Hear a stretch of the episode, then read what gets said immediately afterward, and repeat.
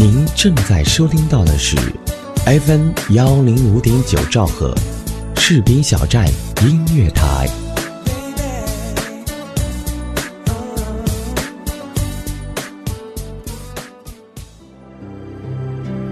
回溯一段岁月，走进一位人物，了解一段往事，装点一份心情。我是花一城，与你相约故人风轻。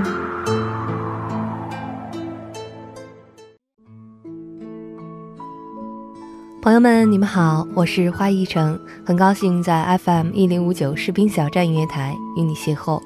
今天同大家分享的人物故事来自著名画家、艺术教育家林风眠。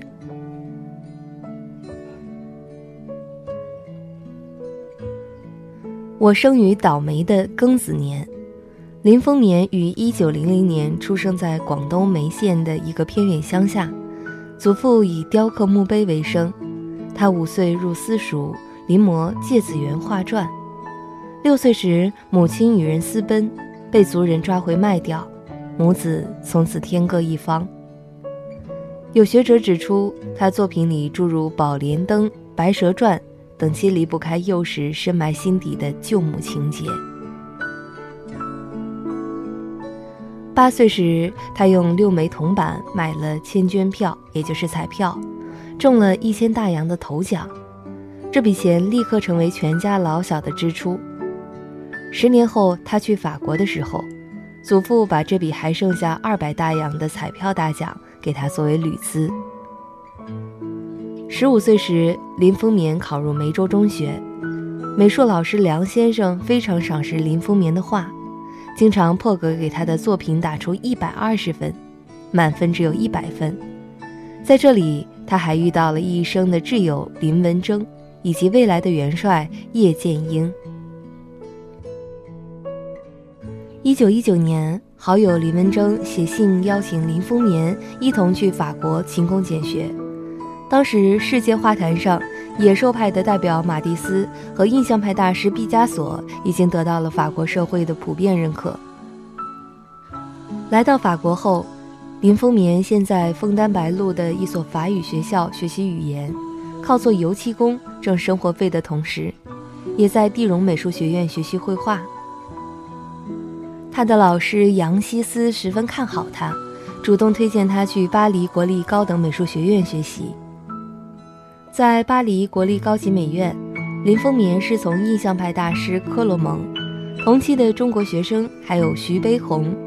林风眠的绘画风格倾向后印象派、野兽派、立体派，而徐悲鸿倾向于写实的古典主义。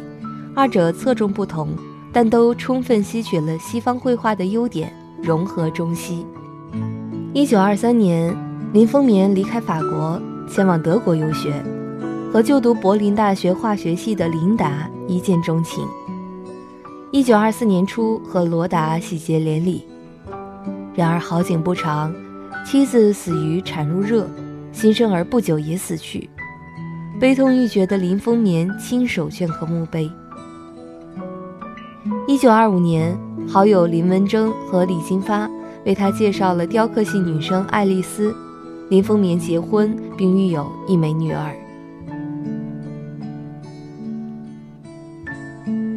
九二四年五月二十一日。由蔡元培主持的第一次中国美术展览在德国斯特拉斯堡开幕，林风眠参展的画最多，深得蔡元培赏识。一九二五年，蔡元培邀请他回国，开辟中国的艺术教育之路。回国后，林风眠积极贯彻蔡元培“美育代宗教”的主张，立志打造国际一流的艺术殿堂。一九二八年，受蔡元培聘任为国立艺术学院。中国美院首任院长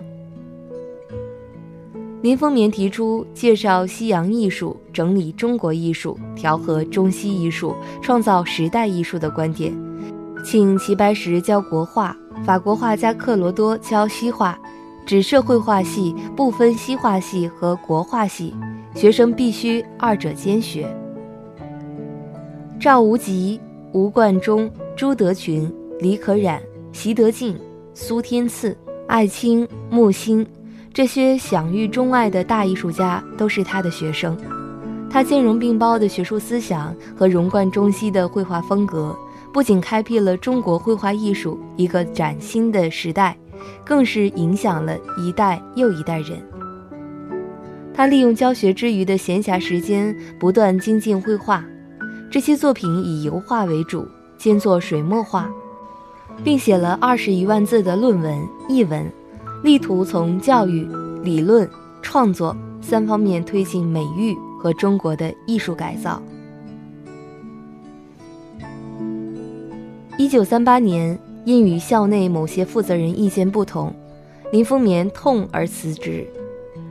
吴冠中回忆这段往事，林在辞职信中恳请校方常书鸿、赵太谋两人，为行校园生随地多年，无不念念，唯望两兄加以维护，勿使流离。同学们当时都哭了。及至一九七七年，长达四十年的时间里，他始终一个人孤寂地探索中西融合的绘画之路。李可染曾见到他一天画了九十幅马，而苏天赐则记得林风眠画的最多时，一天可达二三百张。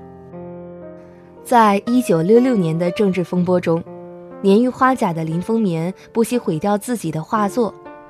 据义女冯叶回忆。林风眠毫不犹豫地说：“我不要连累任何人，我不要留下任何一张可以作为证据的作品，我要亲手毁了它。我还会再画。”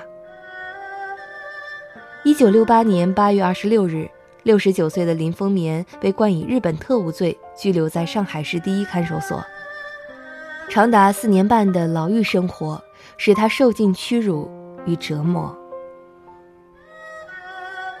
一九七七年。林风眠在叶剑英的帮助下出国，辗转去了香港。至此，他再也没有踏入大陆一步。在移居香港十一年里，他终于可以过着简单却可以大量创作的平静生活了。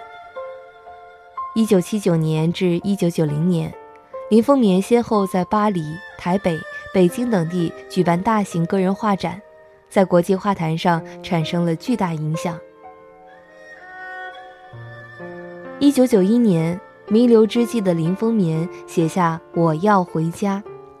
历尽近一个世纪的洗礼，老人终于结束了风雨飘摇的一生，奔向极乐世界去了。黄永玉在《比我老的老头》一书中，这样写到林风眠的去世：八月十二上午十时，九十二岁的林风眠来到天堂门口。干什么的？身上都是鞭痕。上帝问他：“画家。”林风眠回答：“